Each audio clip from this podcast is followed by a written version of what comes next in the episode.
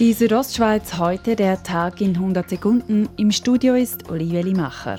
Die Krankenkassenprämien steigen nächstes Jahr im Schnitt in den Kantonen um ein halbes Prozent. Ein zufriedener Gesundheitsminister Alain Berset. Es ist für das dritte Mal in Folge ein sehr moderaten Prämienanstieg mit 0,5 Prozent, 0,8 letztes Jahr. In Graubünden beträgt der Anstieg für eine monatliche Prämie für Erwachsene 0,1 Prozent. Im Kanton Graubünden haben ein oder mehrere Wölfe in der Nacht auf gestern zum ersten Mal einen Esel gerissen. Das bereitet dem Bündner Jagdinspektor Adrian Arquint Sorgen. Das sind Tierarten, die sich gleich auch ein bisschen wehren können oder wo auch äh, Schutzmaßnahmen viel schwieriger sind zu treffen, wie jetzt bei Geissen und Schafen, wo es auch schon schwierig ist. Und die ganze Entwicklung bereitet uns schon ein bisschen Sorgen. Ja.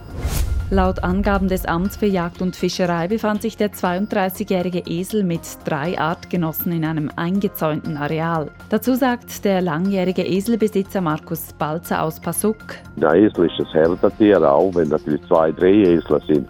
Dann geht der Post ab. Wie viele Wölfe am ersten Nutztierriss in Grabünden beteiligt waren, ist noch unklar. Das 120-köpfige Bündner Kantonsparlament, der Große Rat, soll in Zukunft nach einem gemischten System von Majorz und Proporz gewählt werden. Die Regierung verabschiedete die entsprechende Botschaft. Sie wird in der kommenden Dezember-Session vom Parlament beraten.